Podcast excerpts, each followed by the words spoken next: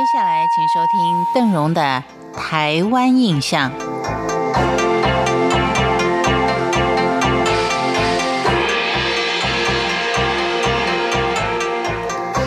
古宁头战争之后，人口外移相当的严重，这是事实之一。但是也勾起了大家早年因为古宁头风水可能留不住人的这个译文，又重新的被大家给提起来。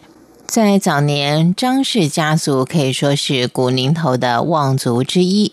在西元一四零三年，李荣避难到这个地方，入赘了张家。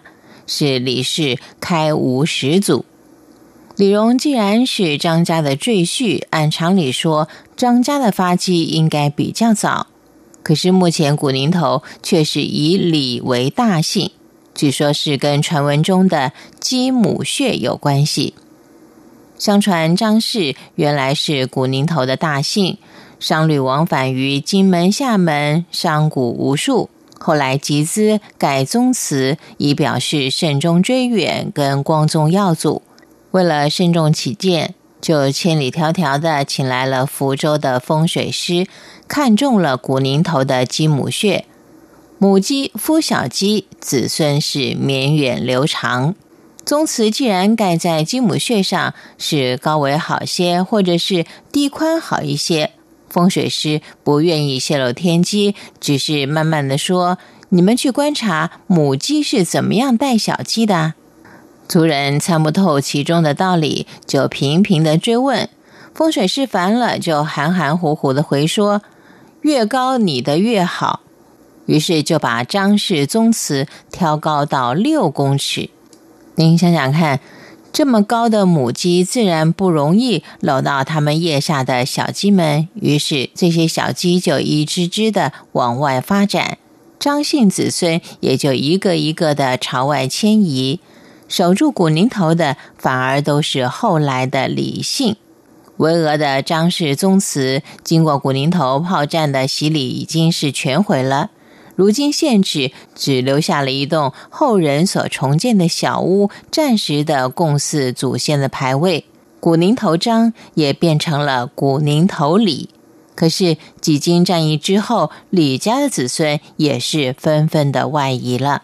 古宁头炮战隔了五年，也就是在民国四十三年（西元一九五四年）的九月三号，炮声又再度响起。最初，中共的炮火是朝着小金门猛轰的。过了没多久，目标就转向大金门的古宁头。当时的居民一时之间不知所措，吓得全躲到屋里的床底下。那可是当时候被认为是最安全的地方。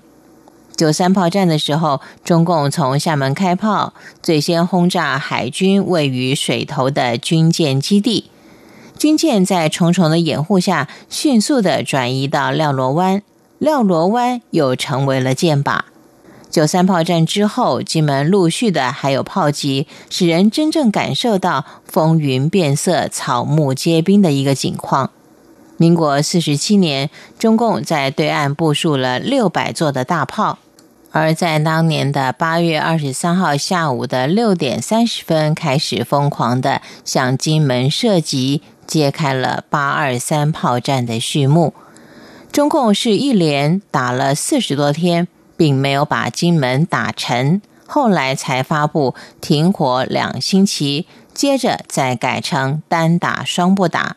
那段时期，金门平均每天落下一万发的炮弹，最高纪录是一天五万多发，平均每平方公里落弹有一千三百多发。有些阵地附近的树木被炮弹炸的只剩下两三公分高，而这些炮弹呢，造就了金门另外一种行业的兴起。今天因为时间的关系，金门就先跟您聊到这儿了。我是邓荣，感谢您的收听《台湾印象》，我们下回见。